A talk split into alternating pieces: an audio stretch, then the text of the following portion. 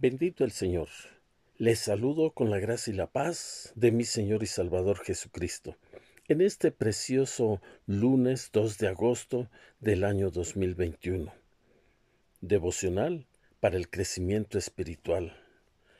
Reconociendo la grandeza de Dios. El libro de Nahum, capítulo 1, versículo 1. Carga de Nínive, libro de la visión de Nahum de Elcos. En este precioso mes que nos regala nuestro Señor y Salvador Jesucristo, vamos a estar reflexionando en estos devocionales acerca de este precioso libro de Nahum, un profeta menor. A pesar de que Nahum está entre las secciones olvidadas del Antiguo Testamento, su mensaje es tan práctico ahora como lo fue pronunciado por primera vez por el hombre de Elcos. La promesa de Nahum es simple. Jehová, el soberano, imponente del universo. Por lo tanto, todas las naciones, todas las personas, usted y yo, y de todos los siglos estamos obligados a cumplir sus mandamientos. Este devocional, como los demás devocionales del, del mes, serán gratificantes y convincentes, porque cada generación debe comprometerse a una humilde sumisión a las leyes de Dios. En una época donde hay tanta apatía hacia los asuntos espirituales y donde muchas personas viven confiando en ellos mismos, en sus logros y en las cuestiones materiales para su seguridad en este mundo. El mensaje del profeta Nahum cobra relevancia lo que le sucedió a la ciudad de Nínive, capital del poderoso imperio asirio debes de ser una señal de alerta para todos ellos y para todos nosotros en estos días. Nínive había respondido al llamado del arrepentimiento del profeta Jonás, pero no duró mucho.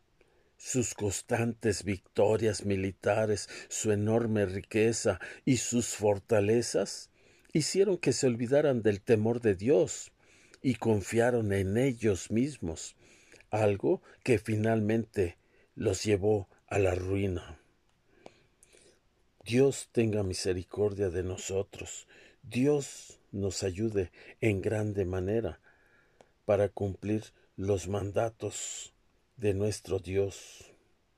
La ciudad de Nínive era la capital de Asiria, un imperio cuyo objetivo principal era la guerra, la guerra agresiva contra los países vecinos, un imperio conocido por su crueldad y salvajismo hacia el hombre. Jonás fue enviado a Nínive en 783 a.C. Pero después Nínive se convirtió en una capital del imperio asirio. El arrepentimiento que se logró después de la predicación de Jonás no duró. Los reyes del imperio asirio, en su registro oficial, no hicieron ningún esfuerzo por ocultar sus atrocidades. Sin embargo, la capital de Asiria, para gobernar el mundo, no estuvo a la altura para conquistarlo. El mundo no heredó ningún legado positivo del imperio asirio. Israel fue avasallado y fue vasallo de Asiria, servidores de Asiria, y fue destruido, y después fue casi vencido por ella cuando eh, su rey fue detenido por un ángel debido a las oraciones de Isaías. Se ordena en este versículo la carga de Nínive. Carga es una palabra técnica que significa oráculo en contra o mensaje contrario. Lo que para el hombre es una carga física, para un profeta es un mensaje de juicio de Dios. Un mensaje que debía pronunciarse, la carga de la cual eh, habla este libro del profeta Nahum es una carga que Nínive debía escuchar y que nosotros debemos de escuchar en este en este tiempo la visión que tenía el profeta y la visión de que nos habla la palabra sugiere una revelación divina. las palabras Nagum y Elcos nos dan todo lo que sabemos acerca de este profeta, de su lugar de origen, de sus raíces. Profecía sobre Nínive, libro de la visión de Nahum de Elcos. Es todo lo que sabemos estadísticamente. Entonces, mientras soportaba, eh, hay una historia que nos dice, mientras soportaba en la cubierta de la popa de su barco entre el calor y el fuego del combate severo, un admirante, uno de los grandes héroes navales de la Gran Bretaña, recibió una herida mortal. Después, tendido en su camarote, le fue informado que la batalla estaba segura a favor de su país. Después de escuchar esto, él entregó su espíritu con estas palabras Gracias Dios, he cumplido con mi deber. El deber.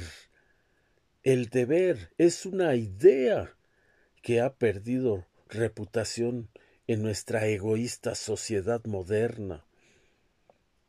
Aún se ha introducido en la misma iglesia. Muy pocos están dispuestos a mantener el deber como una, importante eh, orden de valor que nos ha dado nuestro Señor. Después de todo, es mucho más fácil excusarnos a nosotros mismos de cumplir con nuestro deber para buscar un objetivo egoísta. Sin embargo, la búsqueda egoísta nunca nos llevará a encontrar la genuina satisfacción que este admirante reconocía en el cumplir con su deber.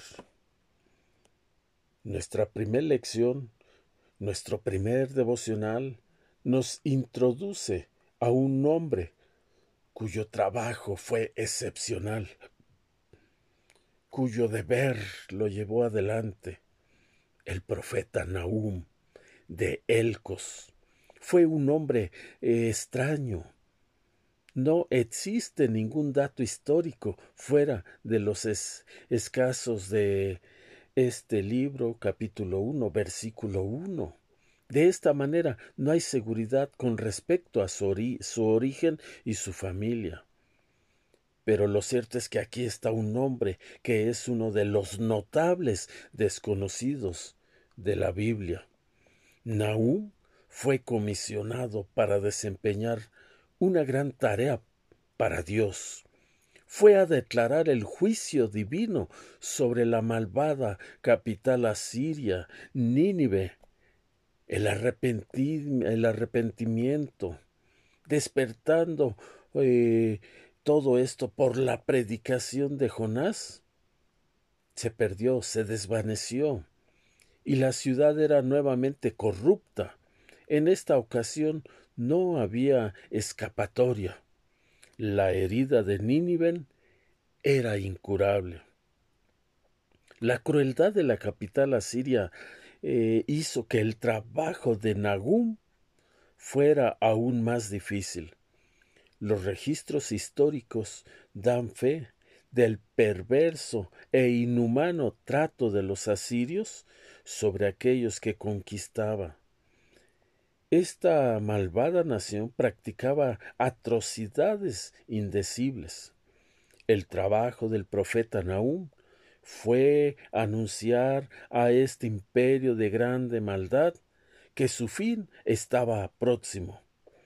Él llevó a cabo su trabajo, su honestidad, cumplió con su deber.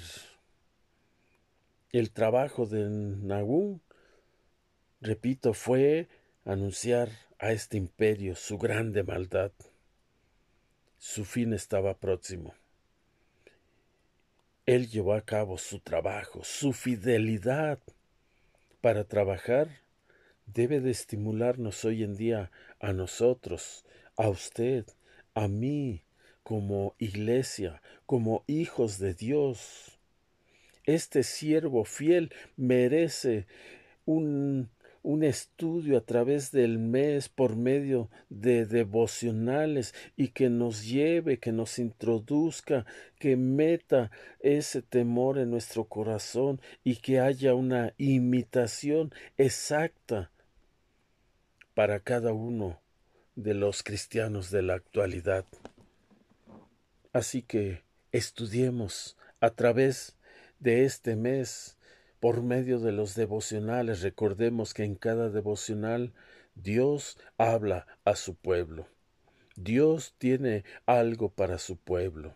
Dios le llama día con día, mañana tras mañana, utilizando un instrumento distinto en cada día.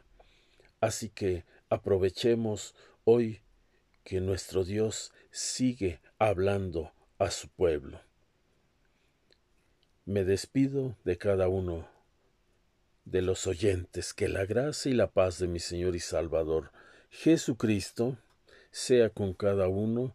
Dios les bendiga, Dios les bendiga. Hermoso día y hermoso mes de agosto. Dios les guarde.